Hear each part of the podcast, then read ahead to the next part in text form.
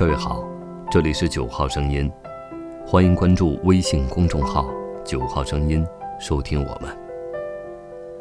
今天与您分享《瓦尔登湖游记》，作者兰溪。为了悠游瓦尔登，朋友提前在康科德小镇物色了千米以上的树屋，备好了涂鸦的材料。第二天。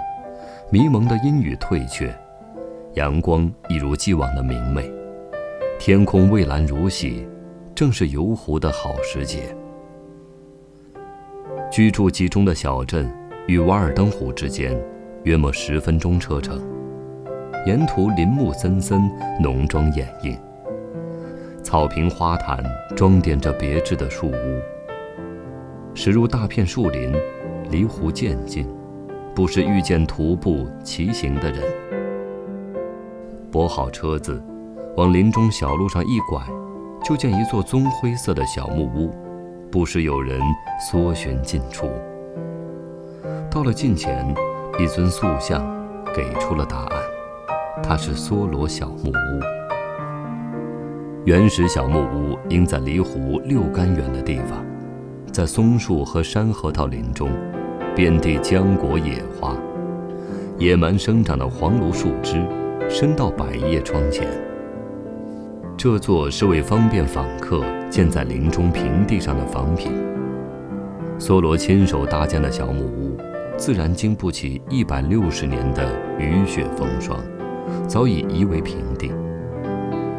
虔诚的读者寻到原址，静静凭吊。临走，捡一块湖边石子，写上名字日期，累积在那块曾经飘出烤面包味道的土地上。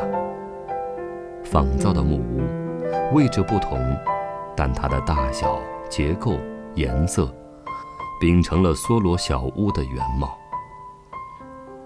梭罗仅凭一把借来的斧子，砍着笔直的五针松，然后锯柄梁，扎架子。抹灰泥做烟囱，只在关键环节有几个好友帮忙，全凭一己之力，建成了瓦尔登湖中不朽的小木屋。不算人工，自然可得材料，花费总共是二十八点一二五美元。这座小屋，与其说是居所，不如说是心灵的起源。它远离尘嚣，融入自然，护佑它的主人不为风雨严霜侵袭，让它能够从容体验天地寰宇，光影流年，星月天籁，对话孤独，疗愈创痛，丰盈自我。木屋之内，极简的木质桌椅、小床、壁炉、火炉、锈蚀的两个小锅，劈好的木柴码在那儿。好像依然在静候主人散步归来。阳光透过枝桠，柔和地洒在屋顶，透进窗户，没有喧嚣，只有安宁、静谧。梭罗塑像，消瘦、朴素，却蕴含着一股力量。眼神聚在五指张开的掌心，是捡拾到一枚橡果。还是在计算豆子的收成。迈开的双脚，朝着湖的方向，仿佛正要去享受美好的散步时光。顺着梭罗的步履，透过橡树、五针松和枫树林，蓝色的瓦尔登湖隐现在一片葱郁之中。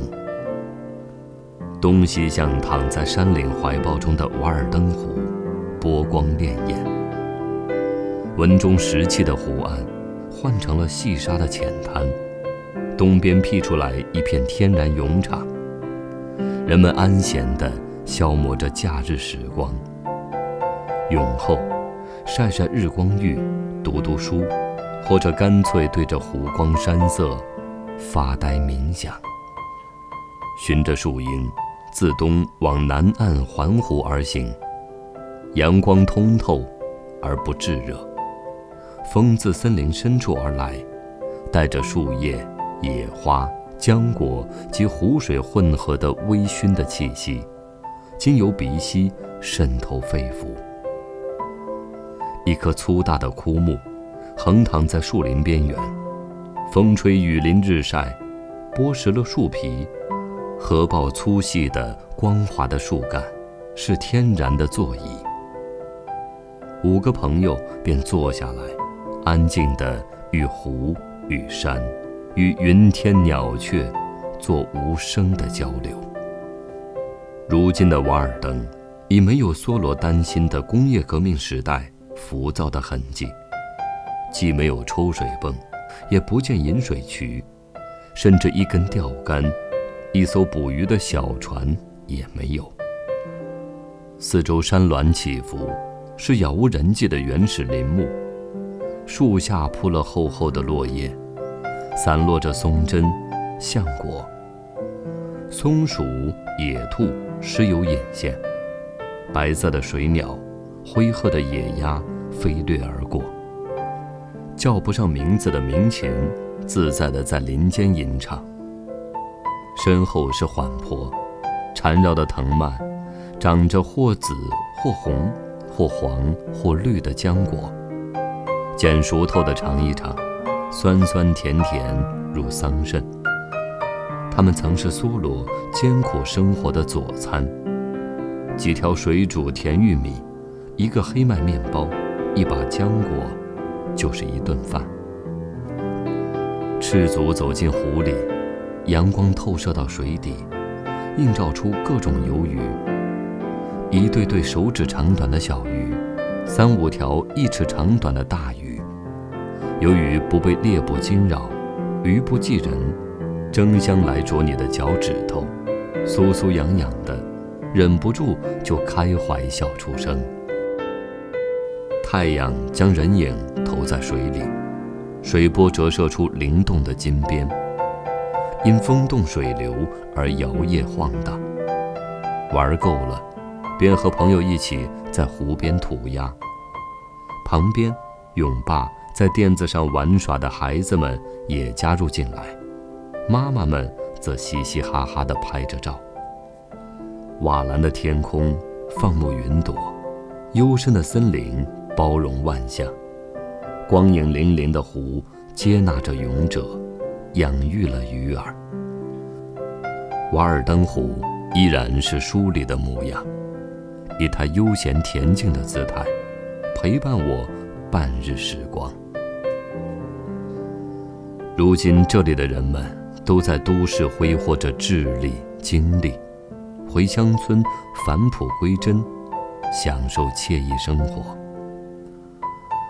梭罗崇尚的质简生活，表达的超验体会，像落入湖中的雨滴，激起圈圈涟漪。他的思想经由瓦尔登湖，如循环往复的水，带着原始的因子，携着自然的智慧，注入人的灵魂与血脉，千秋百代，历久弥新。不远的将来，我也要做一次灵魂的放逐，遁入山林，打开自我，把身心发肤全然交给自然。在它饱满的声色里，浸染个透彻。在广阔无际、慷慨豪迈的大自然里，人是渺小的。人所要做的就是感知、体验，抵达新的宁静奇缘。